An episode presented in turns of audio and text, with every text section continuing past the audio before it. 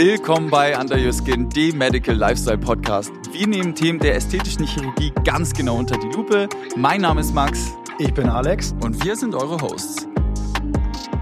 Wenn der, die Patientin oder der Patient geeignet sind, dann sind die Ergebnisse überwältigend. Also mhm. das ist, äh, das sage ich jetzt nicht nur aus meiner äh, chirurgischen Sicht oder aus meinem Haus, sondern die Ergebnisse sind wirklich, wenn das äh, ordentlich gemacht ist, dann sehen die wirklich echt jünger aus.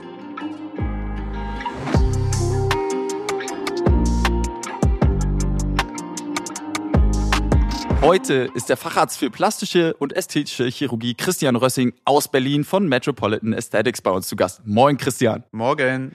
Du wirst uns heute eine Menge Fragen rund ums Thema Facelift beantworten. Bist du ready? I'm ready. Alright, aber zuerst kannst du dich auf jeden Fall erstmal ganz kurz vorstellen, damit alle Leute wissen, wer du bist. Super, danke.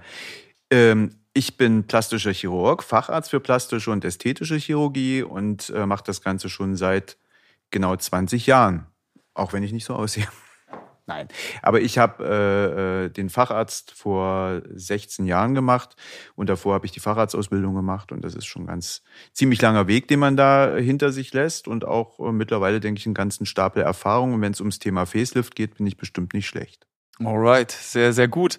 Du hast auch eine ähm, Praxis in Köln, also nicht nur in Berlin. Ja, wir haben eine Gemeinschaftspraxis, mein Partner und ich, in Köln und in Berlin. Cool. Und äh, Facelift ist da so das täglich Brot oder? Facelift ist eine, äh, wenn es um die Operation Facelift geht, dann ist das etwas, was es seit, äh, was man im Laufe seines Erfahrungsberufslebens aufbaut. Das wird also pro Jahr, wenn die Erfahrung steigt, steigen auch die Fälle für Facelift. Das ist ganz normal. Okay, also ich bin wirklich, ich habe wirklich ultra gar keine Ahnung, wenn es ums Thema Facelift Dafür geht. Dafür bist du auch viel zu jung. Und deswegen äh, fangen wir mit der äh, One Million Dollar Frage einfach mal an. Was ist genau ein Facelift? Was kann man sich darunter vorstellen?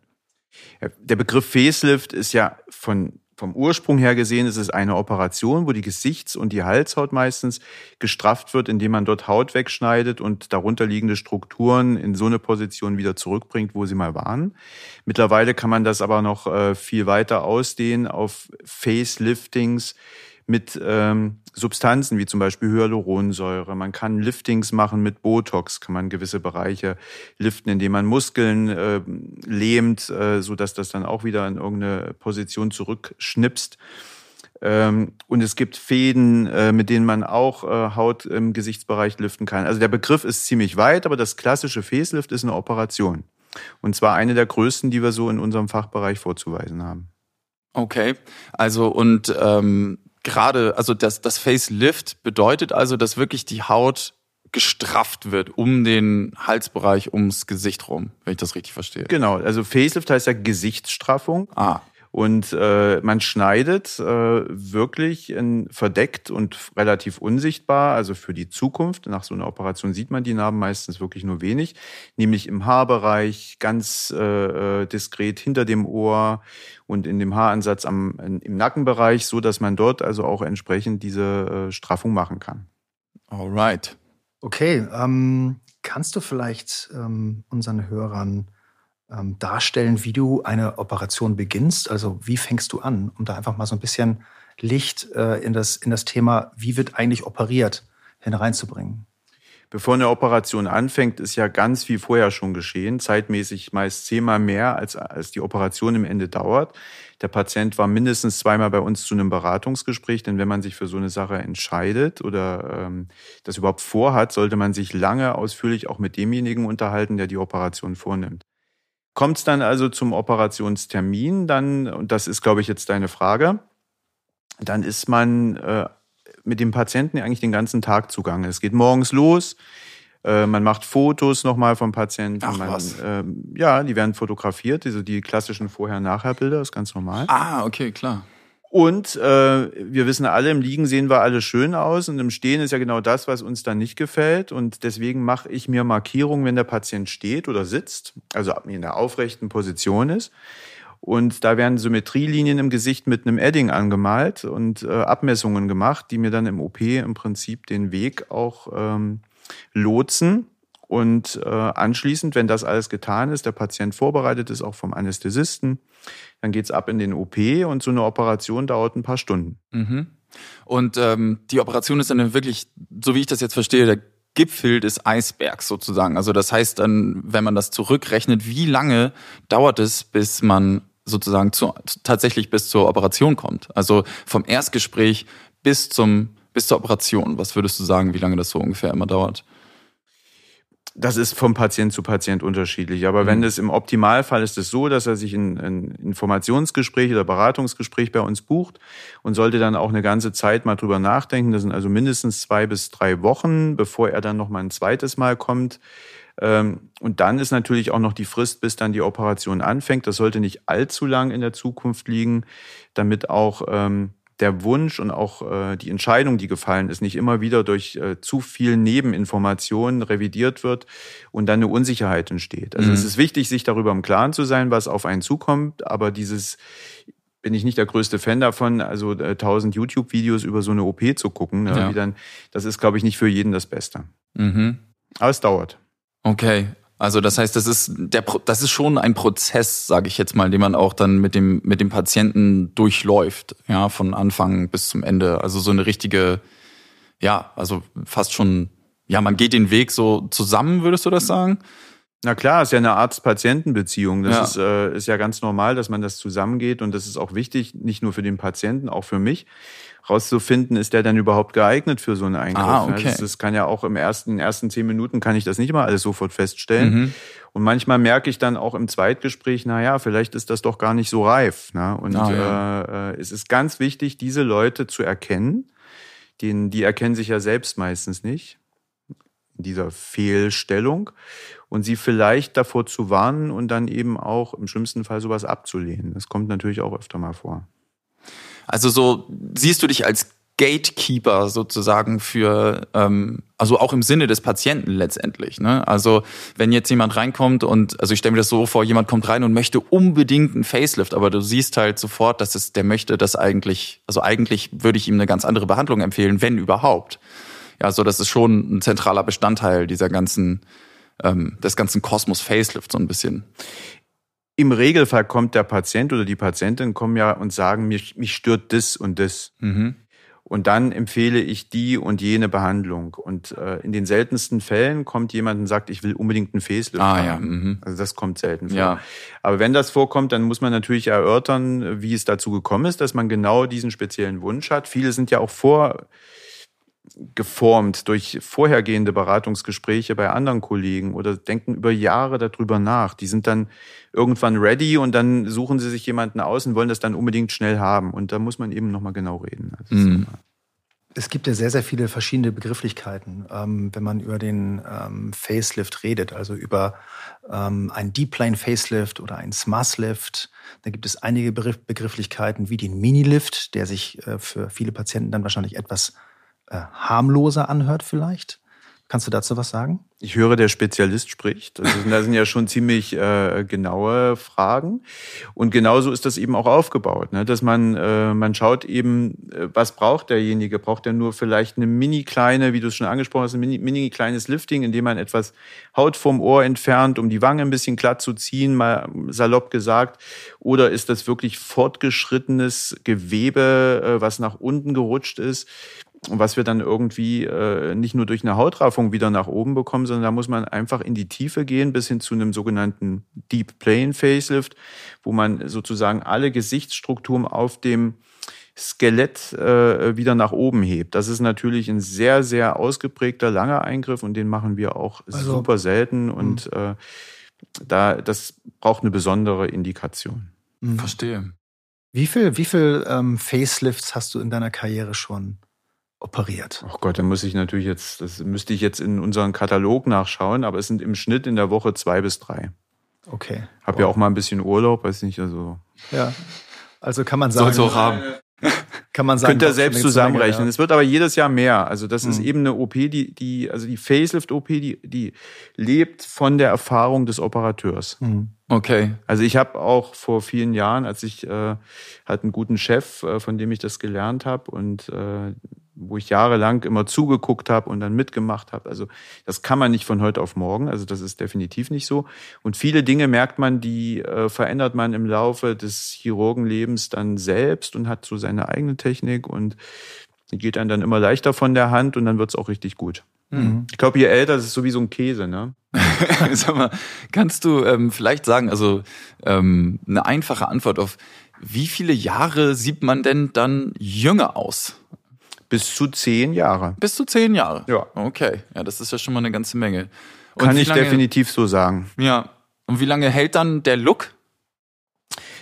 Der Look ist natürlich, äh, äh, also das Ergebnis der OP, meinst genau, du? Genau, das meine ich. Okay. Äh, sollte auch vielleicht zehn Jahre halten, wenn man sich pflegt. Natürlich nicht, wenn man äh, Ketten rauchend und äh, Alkohol trinkend und äh, Kohlenhydrat schaufelnd dann äh, weiterlebt. Also das ist natürlich ein Zusammenspiel von ganz, ganz vielen Dingen. Und ja. äh, aber wenn man sich diszipliniert auch an seinen Lebenswandel hält und der gesund ist, dann sollte das auch eine Weile halten. Es ist nicht so, dass das alles in sich nach äh, Verfallsdatum wieder zusammenrutscht. Mhm. Das ist ein Prozess. Ja. Den können wir ja auch unterstützen und äh, immer wieder was tun, damit das Ganze auch gut erhalten bleibt. Das ist nicht so, dass der Patient nach der OP zu uns nie wiederkommt. Ja. Die kommen ja dann auch mal für eine Unterspritzung und vielleicht mal eine kleine, eine kleine Botox-Spritze, um vielleicht den Muskel wieder zu entspannen und vielleicht auch eine kosmetische Behandlung. Das ist, ähm, das ist einfach äh, ein, ein ganzes Konzept, was dahinter steht. Mhm. Also ich finde es besonders interessant, dass du ähm, sowas wie Nachsorge und auch Lebenswandel zum Beispiel angesprochen hast, die Themen. Ähm, ich finde es spannend, dass ähm, ja bei einer, sage ich mal, ästhetischen Korrektur ähm, Operation auch, dass du diese Sachen angesprochen hast. Ja, also gerade Lebenswandel, Leben nach der Operation und so. Also finde ich schon interessant, dass ähm, ist es wirklich so, dass du da auch wirklich sagst, so ein Lebenswandel muss mit der Operation einhergehen oder ähm, oder hängt das unweigerlich zusammen? Das hängt unweigerlich miteinander zusammen und das fängt auch schon vor der Operation an. Zum Beispiel, wenn jemand, wie ich eben schon Kettenraucher ist, den muss ich das klar machen, dass er dieses äh, Rauchen vor so einer Operation deswegen auch unterlassen soll oder zumindest so weit einschränken soll, dass wir keine Angst vor Komplikationen haben müssen. Noch zusätzlich, ja, die OP ist sowieso sehr risikoreich. Die ist nicht einfach, äh, ist nicht ein Zahn, eine Zahnfüllung, sage ich mhm. mal. Ich will das jetzt nicht runterspielen. Ja. Aber wenn man dann als Patient schon ein bisschen mitmachen kann, also äh, die Haut vorbereitet, nicht zu rauchen, viel zu trinken, also eigentlich ganz normale Dinge, äh, dann funktioniert die OP auch besser und wir haben ein besseres Ergebnis, ein schnelleres Ergebnis. Äh, es dauert nicht so lange, die Wundheilung. Und ja, und wenn die natürlich dann im Anschluss sich auch weiter schön daran halten, dann haben sie eigentlich einen guten Start. Mhm. Denn das will man ja nicht mehrfach machen, diese OP. Die sollte man ja eigentlich im, im besten Falle einmal tun. Mhm, einmal das reicht dann vielleicht auch, ja. Ähm, bezüglich der, ähm, des Begriffes Lift, da äh, fliegen ja im, im Kosmos ganz, ganz viele ähm, Begrifflichkeiten rum wie Vampire Lift, Thread Lift und ähnliche Dinge, ähm, die eigentlich versprechen, dass es sich dabei auch Vampire Lift finde ich super interessant. ja, Hauptsache Lift, ja. Das ja, eben, alles genau. muss geliftet sein, genau. von der Zehe also, bis zur Kopfhaut. Faden, Fadenlift statt, statt, statt Facelift oder dass irgendwo ähm, versprochen wird, ähm, wenn ich, wenn du diesen Lift machst, nämlich vielleicht den Thread Lift, brauchst du keinen Facelift, was natürlich ein Trugschluss ist. Das ist ein Trug, nicht immer nur ein Trugschluss, es ist ja ein Stufenkonzept, ja. Also, Exakt, wie, also was du ansprichst, das ist ja überall ein Lift, Lift, Lift. Alles soll geliftet werden. Ich habe es noch nicht verstanden, wie man mit einem Vampire-Lift irgendwas liftet, aber äh, es macht einfach die Haut wieder frisch. Ich muss kurz fragen, was ein Vampire-Lift ist, weil ich stelle mir vor, wie, ja, ich weiß gar nicht, kommt eine Fledermaus vorbei, beißt dich und genau, dann, also du wirst quasi oder? gebissen? Nein, Quatsch. Nee, da nehmen wir, da gibt's also mittlerweile auch eine ganze Sammelsorium an Systemen. Es wird im Grunde genommen Blut abgenommen, ah. es wird, äh, das Blut wird aufbereitet, indem äh, das aus dem aus dem Blutplättchen alle wichtigen Bestandteile rausgeschleudert werden im Plasma und dir dann im Prinzip wieder über verschiedene Wege, Nadeln, kleine Nadeln oder Injektionen in die Haut gebracht. Ah, also sowas wie so ein Serum, was dir dann wieder genau. aus Eigenblut quasi es aktiviert im Prinzip die äh, äh, durch die Wachstumsfaktoren, deine eigenen Wachstumsfaktoren ah. sozusagen die äh, Schichten in der Haut, die äh, im Alterungsprozess sind. Und äh, schon eine sinnvolle Sache, wobei eben das Wort Lift nicht so ganz passt. Okay, ne? klar. Also wir ziehen da ja nicht irgendwas.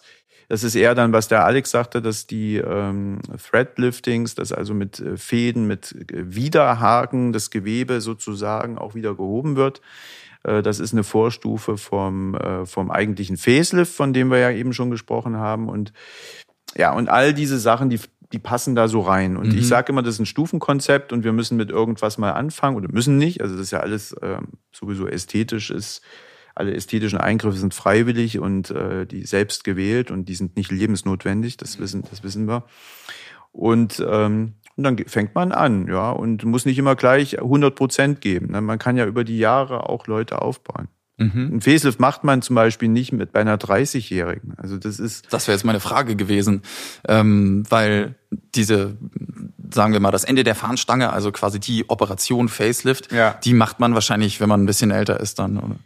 Ja, der, so zwischen 45 und 70. Mhm. Wobei auch äh, da äh, die, die Grenzen so ein bisschen aufweichen. Wir haben auch Patienten, die und Patientinnen äh, im, im meisten, den meisten Fällen, die auch schon über 70 sind. Die ja. sind biologisch aber viel, viel jünger. Die gehen joggen, die fahren Fahrrad, die sind drahtig und frisch, da ist nix, ja, die nehmen keine Tabletten ein. Und warum soll ich denen dann verwehren mit 70? Ja, sie sind zu alt für so eine OP. Ja. Auch da das Auswahlverfahren, das ist natürlich auch wichtig, genauso wie ein 50-jähriger Patient mit vielen Vorerkrankungen äh, eventuell schon gar nicht aus diesem Grund zu so einer OP zugelassen werden kann. Mhm.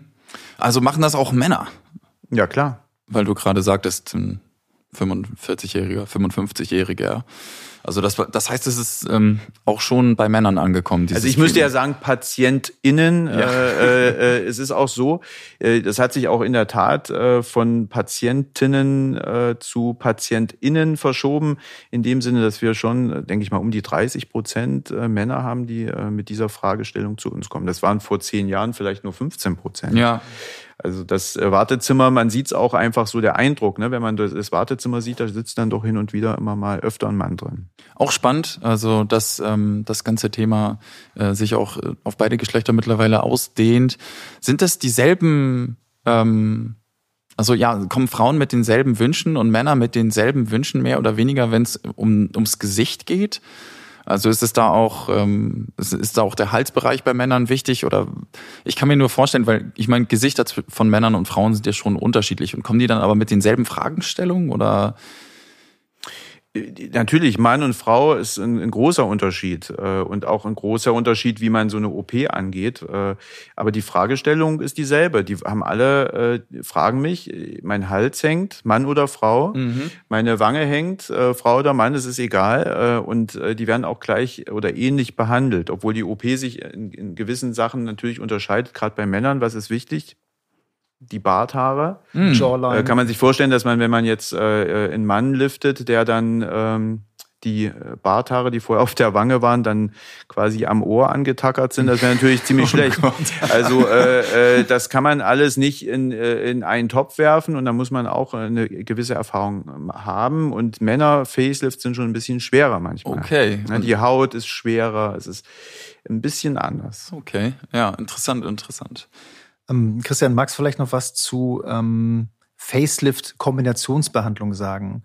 Ähm, wir hatten kurz äh, vor dem Podcast darüber gesprochen, äh, über den ähm, Hybrid-Facelift, den ihr auch anbietet. Wir haben das Hybrid-Facelift so genannt. Äh, das kam also in, anfangs in einem Brainstorming im Ende zustande, dass wir ja nicht nur niemals eigentlich die OP an sich so anbieten, denn wenn sie fällig ist bei einem bei einer Patientin oder einem Patienten, dann äh, läuft ja viel voraus und viel danach und da gehören mittlerweile bei uns einfach kosmetische Behandlungen und auch Laserbehandlungen der Hautoberfläche mit dazu. Ähm, um es mal ganz einfach für die Zuhörer zu sagen, ähm, mir nützt kein faltiges ähm, Gestrafftes Gesicht. Was? Gestrafftes Gesicht, mhm. ja. Wir haben alle eine, eine, eine Zeit durch, wir haben Sonne gesehen, wir haben Wind und Wetter äh, erlebt und die Haut hat natürlich an der Oberfläche irgendwelche Spuren hinterlassen und das sieht äh, zwar natürlich von den Konturen immer alles schön aus, wenn es dann äh, gemacht wurde. Das Lifting äh, war erfolgreich, aber die Hautoberfläche ist immer noch irgendwo ein bisschen faltig und schlecht von der äh, Qualität. Und da helfen all diese Hybrid-Zusätze, ne? Mhm. wie zum Beispiel eine Laserbehandlung der Hautoberfläche oder ähm, äh, Vampire Lift, was wir eben besprochen hatten, dass man da eben äh, noch was zusätzlich machen ja. kann. Und läuft das dann während der OP, die Laserbehandlung, oder wird das nachgelagert gemacht? Das wird äh, entschieden mit dem Patienten. Oftmals machen wir es in der OP direkt äh, selbst mit. Und zwar in dem Bereich, die wir äh, nicht unterminieren, also die nicht gestrafft werden, ja. also wie zum Beispiel Stirn- und Nasenbereich, dass das dann eben auch wirklich sich angleicht. Hm. Also das heißt, es Hand aufs Herz, Christian, ähm, muss es dann wirklich sein, dass man, ähm, also es, für mich klingt es so, als ob der Facelift nicht genug ist. Also in vielen Fällen. Das heißt, man muss schon erwarten, als Patient sage ich jetzt mal, dass da noch andere Behandlungen dazukommen, die letztendlich vielleicht aufbauen, wie du schon sagtest, bis zum Eingriff, ähm, aber auch vielleicht nachgelagert sind. Das hat, das ist eine, das ist genau so. Okay. Und das ist auch psychologisch wichtig für den Patienten, dass er das nicht nur als so ein One-Day-Event sieht, sondern dass da viel mit reinspielt in dieses Hybrid-Facelift. Wir nennen das einfach so, weil hm. so viele Dinge damit reinspielen. Äh, zählt zum Beispiel auch, und das ist ganz, ganz wichtig, eine Lymphdrainage. Das, äh, eine Lymphdrainage ist eine Massage eines äh, professionellen Physiotherapeuten, der dann das Gesicht und den Halsbereich über Wochen nach der OP äh, mindestens einmal bis zweimal in der Woche äh, behandelt, um die ganzen Schwellungen rauszubekommen. Das mhm. ist so wichtig, das ist äh, ein riesen, äh, prozentual ein Riesenanteil an dem Erfolg meiner OP. Wir ja. müssen das auf viele Beine stellen. Mhm. Ja. Wie lange ähm, muss ich denn mit Schwellungen dann rechnen? Oder wann bin ich denn gesellschaftsfähig? Wie lange habe ich blaue Flecken? Ähm, ich, gerade mal, ich, wenn ich die OP für mich plane, wie lange muss ich damit rechnen, ähm, nicht unter Leute zu können? Oder wann kann ich oder das zur Arbeit oder, oder zur so. Arbeit oder überschminken oder zum Sport zu gehen? Wann kann ich mich feiern gehen? Genau. Geht ja gerade nicht, leider. Ja, aber hypothetisch, also im Wohnzimmer ja. feiern oder so. Okay, ja, okay, das kann man machen. Echt abhängig von dem, was du tust, ja, welchen Job du hast. Wenn du natürlich eine Schauspielerin oder ein Schauspieler bist, dann kann, ähm, sollte man sich möglicherweise etwas länger Zeit nehmen als eine Telefonistin im Backoffice. Die kann eigentlich nach einer Woche äh, sicher wieder ihren Job machen. Jemand, der äh, öffentliche äh, Berufen der Öffentlichkeit hat oder mit viel Kundenverkehr, der muss einfach zwei bis drei Wochen sich ein bisschen umplanen. Denn so lange kann es dauern, bis die Schwellungen, auch die blauen Flecke weg sind. Wollte schon gerade fragen, was, was bleibt denn nach der Operation für diese zwei, drei Wochen ähm, im Gesicht? Also ich Schwellung, ja, blaue Flecke, gibt's noch mehr, was man vielleicht nicht so schnell ähm, vielleicht auf dem Zettel hat? Nee, das ist es eigentlich. Es sind blaue Flecken, die werden natürlich dann von blau, dann grün, dann gelb ah. und äh, die laufen auch der Schwerkraft entgegen. Viele haben teilweise sogar im Dekolleté-Bereich dann äh, Hämatomreste. Das ist aber normal. Und die Schwellungen, das ist so ein bisschen abhängig davon, wie, wie gut läuft diese Lymphdrainage. Das ist, äh, habe ich am Anfang auch ähm, immer so ein bisschen eigentlich gar nicht so wichtig gesehen. Aber jetzt über die Jahre, wir haben auch unsere festen Physiotherapeuten, mit denen wir arbeiten, ganz tolle äh, Mitarbeiter am Ende, die das äh, für uns äh, übernehmen. Und seitdem geht das auch schneller. Der Recovering-Prozess, der ist dann einfach schneller. Ja. das ist für die Leute heute auch wichtig. Die können jetzt nicht vier Monate danach irgendwo zu Hause bleiben. Das geht nicht. Ja. Also das heißt, ähm, ihr, ihr vermittelt dann eure Patienten nicht jetzt mal an, einen, ähm, an jemanden, der diese Lymphdrainage vornimmt, sondern ihr habt das alles in-house mehr oder weniger oder Partner dabei, die das quasi für euch mit euch zusammen machen. Und exakt, und das ist der Schlüssel zum Glück. Du kannst, äh, das ist einfach eine, eine äh, das ist zu variabel und zu ungewiss, wenn man sagt, geh doch mal irgendwo hin. Deswegen haben wir von angefangen von der kosmetischen Vorbehandlung. Also wenn zum Beispiel Leute mit einer super unreinen Haut, die können ja auch zum Beispiel äh, den Wunsch nach einem Facelift haben, aber den muss man ja erstmal die Haut wieder in, in die Spur bringen, auf Deutsch gesagt. Und da haben wir natürlich Leute, die das machen und wir haben auch Leute, die sich danach darum kümmern und wir haben super äh, Schwestern und Krankenpfleger, die da äh, sich auf dieses Thema total getrimmt haben und äh, nur so geht das. Also du kannst nicht äh, von allem irgendwie, alle können alles, geht sowieso nicht. Mhm. Also das klingt für mich wirklich, als ob Facelift wirklich ein riesen Kosmos ist, der wo ich jetzt zum Beispiel als Laie überhaupt gar nicht drauf gekommen bin. Ja, also dass man ja auch eine gewisse ähm, psychologische Haltung haben muss und das verstehen muss, dass es ein schwieriger Eingriff ist und dass es ein riesenlanger Prozess ist. Ähm, ja, mit der Einstellung bis zu der Entscheidung, dann diese ganze Nachsorgegeschichte mit ähm, allen möglichen Behandlungen. Ähm, aber gut, für zehn Jahre jünger.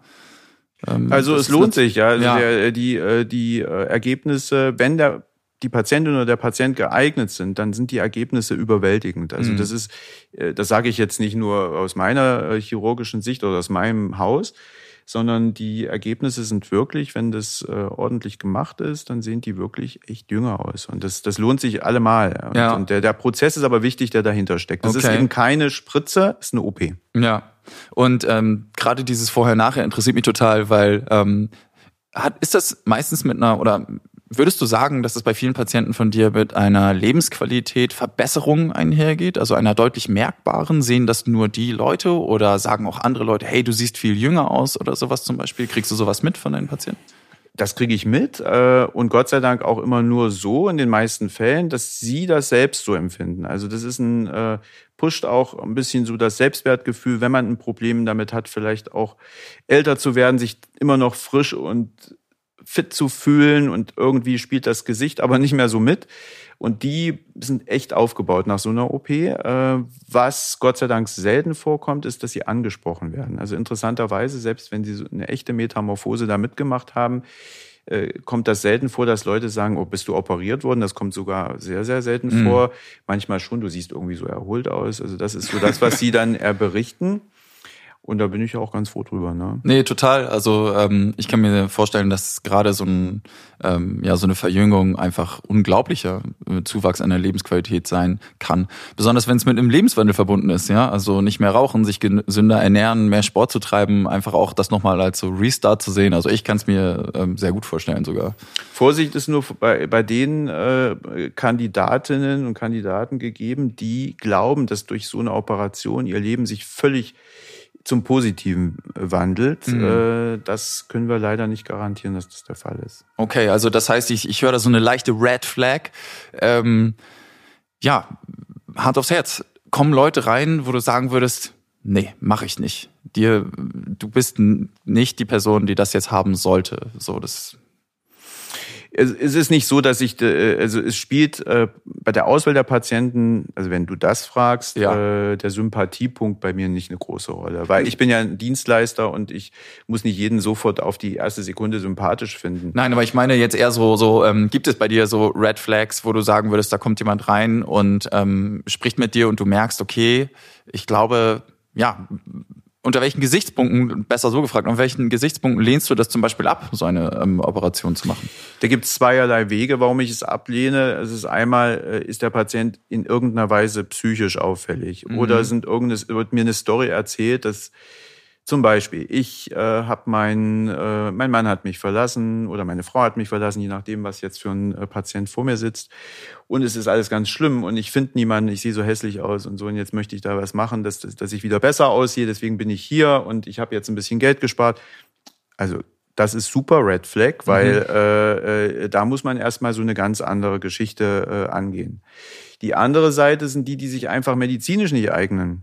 Diabetiker, Kettenraucher äh, oder vielleicht wirklich schon zu alt, viele Vorerkrankungen. Äh, das, das checken wir ja alles vorher ab und äh, da trennt sich schon die Spreu vom Weizen und dann bleibt ein Teil übrig, der ist gar nicht so riesig. Mhm. Und die können das dann bekommen. Wahnsinn. Und die sind dann im Ende, auch wenn sie manchmal enttäuscht sind, froh, äh, dass sie vielleicht rausgefallen sind aus diesem Beratungsraster. Ja, Okay. Die lassen wir auch nicht im Regen stehen, also die kriegen dann irgendwas anderes angeboten. Okay. Oder die äh, können dann über eine gewisse Zeit auch erstmal so äh, sich daran tasten, ja, und rausfinden, ist das denn überhaupt wirklich das, was ich brauche? Ähm, wenn du jetzt zum Beispiel jemanden das erste Mal operierst, kommt er dann auch, also wir haben ja über Folge, äh, Folgebehandlung gesprochen, aber ähm, ich werfe dir jetzt mal einfach mal so ein, äh, so ein Schlagwort hin, Suchtfaktor, Facelift. Ähm, würdest du sagen, der Facelift ist so ein, weil es so ein großer Eingriff ist und wenn man den dann hinter sich hat, dass man dann auch mehr machen möchte? Äh, jenseits der Folgebehandlung meine ich jetzt natürlich, die sowieso anstehen. Habe ich ehrlich gesagt so noch nicht erlebt. Ja. Also das Facelift steht, äh, es ist ja ein Eingriff per se, dass, dass die OP Facelift, die ist eine OP, die man im in dem Alter, habe ich vorhin schon gesagt, zwischen 50 und 70 macht, mhm. dann ist äh, äh, als Einstiegsdroge, wenn man es mal so, äh, wäre das ein bisschen spät. Und dann, äh, ich kann mir jetzt nicht vorstellen, dass dann die Frau XY dann mit 80 dann, was weiß ich, zur nächsten OP hier einschneidet. Mhm. Also das ist, glaube ich, äh, eher bei anderen Dingen, ne? Also dass man anfängt mit äh, Optimierungen mit Unterspritzungen und, und dergleichen, dass man dann vielleicht immer mehr möchte. Mhm. Und äh, geschuldet natürlich auch der Social Media Welt, dass man dann eben auch immer mehr äh, so aussehen möchte wie die ganzen Photoshop Girls and Boys. Also das äh, betrifft aber wirklich weniger die äh, Patienten fürs Facelift. Okay, also ich dachte jetzt, die kommen reinweise rein mit so einem, keine Ahnung, Bild von, sag ich, wer ist eine, wer ist besonders hübsch? Ja, genau, zum Beispiel von Jennifer Aniston. Von Jennifer Aniston kommt, kommt jetzt jemand rein und hält ihr ein Bild vor und sagt, so möchte ich aussehen. Ist es dann mehr so ein Früher habe ich immer die Augen verdreht, innerlich, ja. Ach so, innerlich. Es ist ja nicht nur, die, also es sind ja so viele, die mit Bildern kommen. Es ist also mittlerweile okay. äh, und mittlerweile leider auch die, da wird dann sofort das Smartphone rausgeholt, dann wird ein bisschen rumgescrollt und dann äh, kommen dann so die ganzen Insta-Stars, die mir dann gezeigt werden. Ist natürlich dann klar, ne? Also Instagram-Star, der irgendwie 25 ist, den kann ich jetzt nicht als Vorlage nehmen für einen Facelift einer 50-Jährigen. Das mhm. geht natürlich nicht. Ja. Aber ich glaube, das sind so die Ausnahmen. Äh, aber in der Tat werden die Bilder gezeigt und äh, da muss man auch ganz ehrlich sagen, wir bauen keine Bilder nach. Also das äh, ist nicht das Ziel. Wir wollen, dass der Patient, die Patientin so aussieht, wie, äh, wie sie vielleicht früher mal ausgeschaut hat. Also die eigene Zufriedenheit ist schon wichtig, die ja. man äh, hat mit sich. Macht ihr da so Anmutungen oder sowas in digital oder sowas? Oder wäre sowas möglich? Kann man das von, gibt es Möglichkeiten, sich vorher zum Beispiel zu sehen? Also wenn man jetzt zum Beispiel zu dir ins Beratungsgespräch kommt und du sagst, ja hier, ich mache kurz ein Bild von dir oder sowas, gibt es sowas in der Art oder?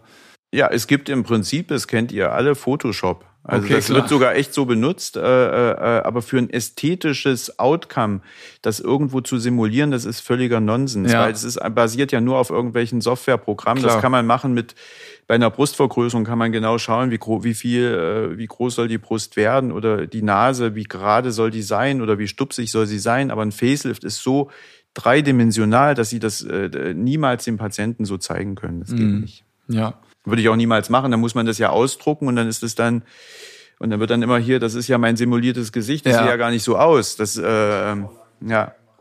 Und ähm, das äh, gibt es Leute, die sich danach zum Beispiel gar nicht mehr erkennen oder oder also das ist jetzt das ganz große Extremum, aber vielleicht ähm, auch vielleicht gar nicht zufrieden sind oder sowas? Absolut. Also sich nicht mehr erkennen, das kommt äh, ja Gott sei Dank selten vor, dass sie sich dann nicht mehr erkennen. Aber es gibt Leute, die sind einfach auch nicht zufrieden damit. Das ist, äh, das wäre ja Wahnsinn, wenn wenn jeder nur zufrieden wäre. Das ist ja, das ist, äh, du bist ja auch nicht mit jedem Eis zufrieden, was du in deiner Lieblingseisdiele bestellst. Äh, das ist dann mal irgendwo eine Kugel dabei, die dir nicht so geschmeckt hat. Wichtig ist, die Leute dann aufzufangen und zu begleiten. Oftmals ist das nur so ein Anfangseindruck, der da da ist, dass es vielleicht doch irgendwie alles nicht so ist, wie sie sich das gedacht haben. Mhm. Da muss man die Leute mitnehmen und auffangen und die kommen dann äh, noch häufiger zur Nachkontrolle und auch die kriegen wir meistens auch wieder äh, so hin, dass ihnen das dann gefällt. Also das ist super, super selten, dass das passiert, dass jemand wirklich dauerhaft unzufrieden ist, aber selbst das gibt's. Dann bleibt ja noch die Frage nach dem, nach dem Price Tag. Also das ist ja jetzt endlich, sagen wir mal, die Königsdisziplin ähm, der Facelift mit den entsprechenden ja, Unterkategorien, Mini, äh, Smart, Deep Plane, Hybrid mit Laser, haben wir gerade gehört, oder und, und PHP on top.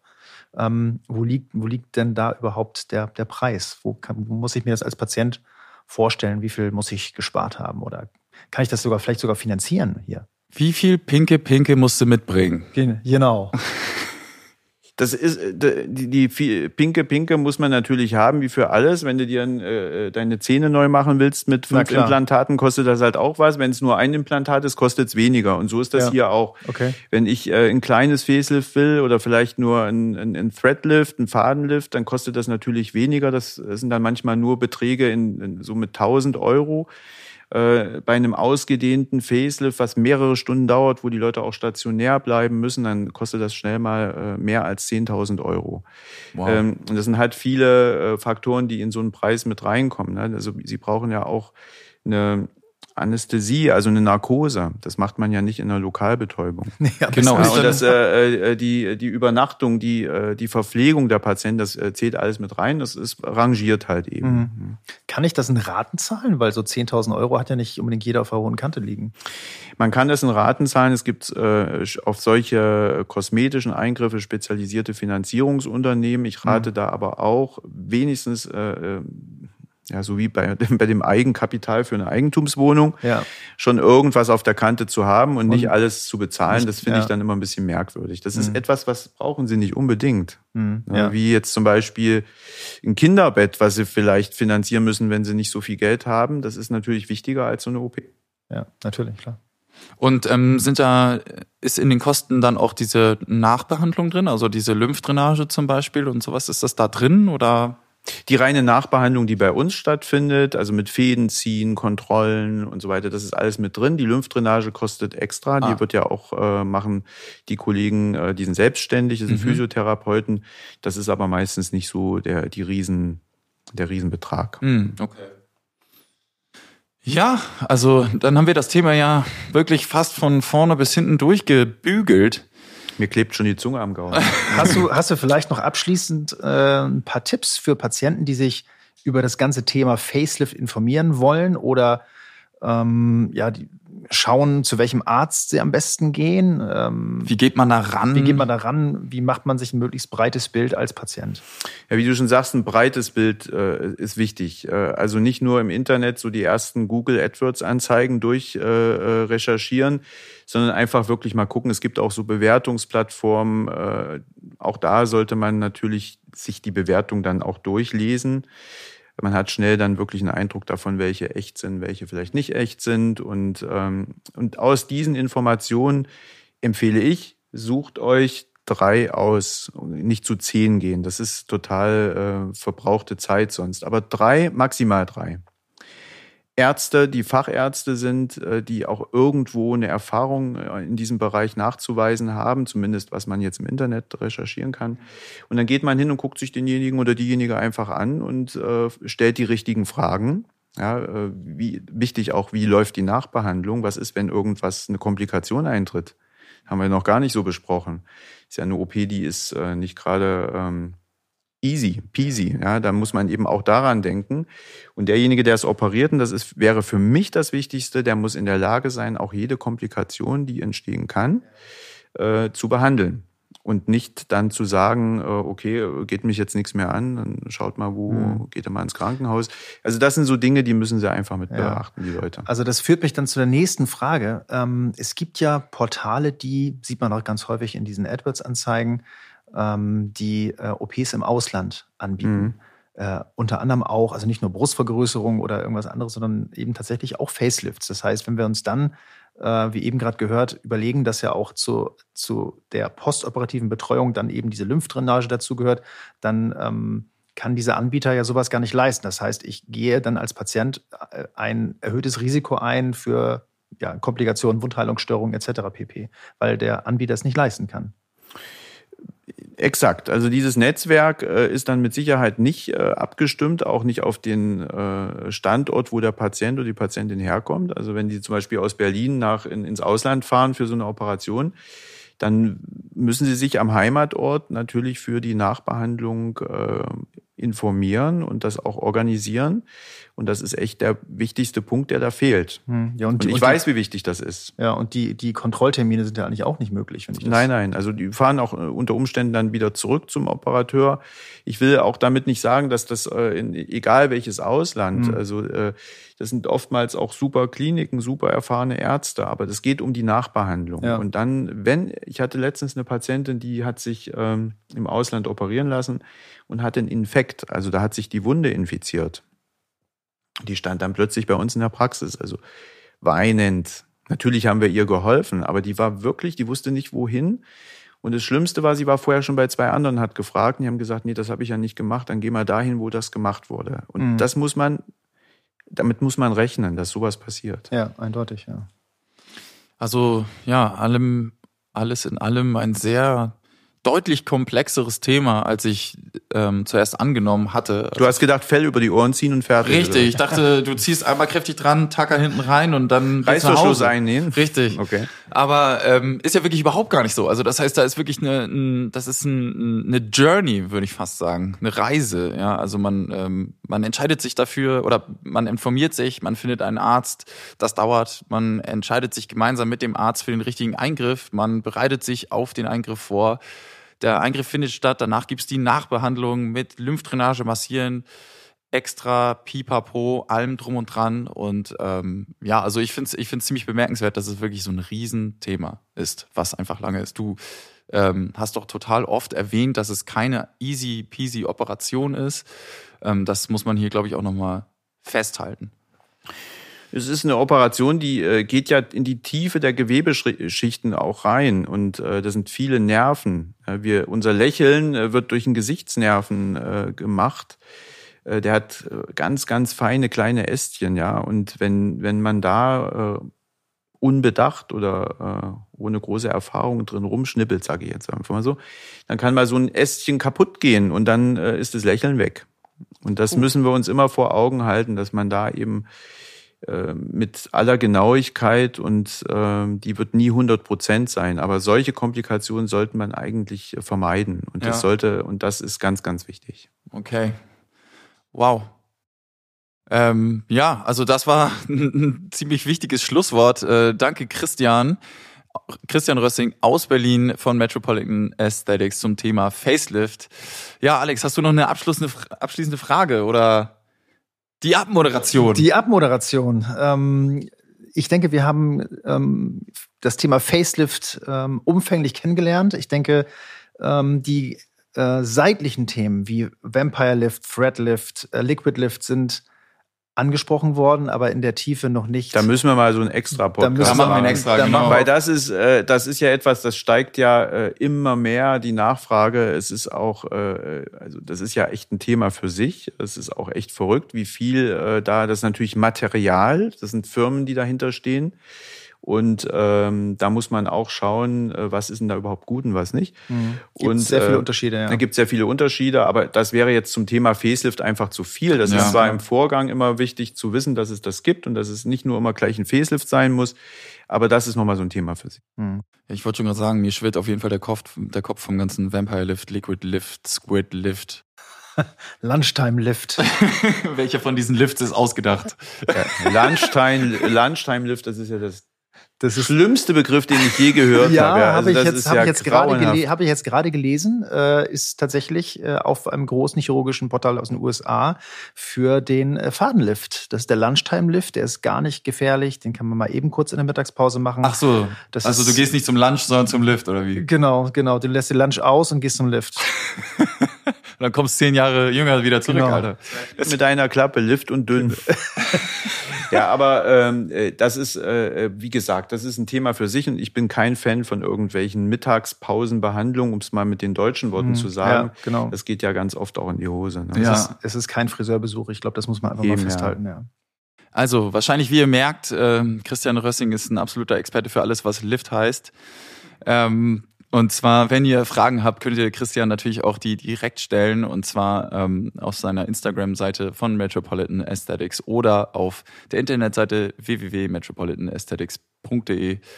Ähm, ja, das war's von uns. Ähm, wir sind Under Your Skin und äh, in der nächsten Folge geht's um das Thema Beauty Trends 2021. Was gibt's da draußen im Moment? Was, äh, was finden die Leute geil? Was finden vor allen Dingen auch die Ärzte geil? Ich sag doch Foxy Eyes. Foxy Eyes, ja, Russian Lips, alle solche Sachen werden auf jeden Ganz Fall. wilde Sachen. Genau. Bin ich mal gespannt, wer das Interview gibt. Ich glaube, ich glaub, das ist der Herr Dr. Volker Rippmann. Oh, ich glaub, ich glaub, der den kenne ich doch ganz düster. Aber der hat bestimmt echt eine Menge dazu zu erzählen. Vielleicht wird sie auch mitmachen. Jedenfalls, danke dir, Christian. Das war wirklich Dank. super informativ. Ähm, ich bin begeistert und ich hoffe, wir sprechen nochmal über ein paar interessante Themen der ästhetischen Chirurgie in der Zukunft. Bis dahin, erstmal bis denn. Das war's von uns. Und wir sagen Bye-bye. Bye bye.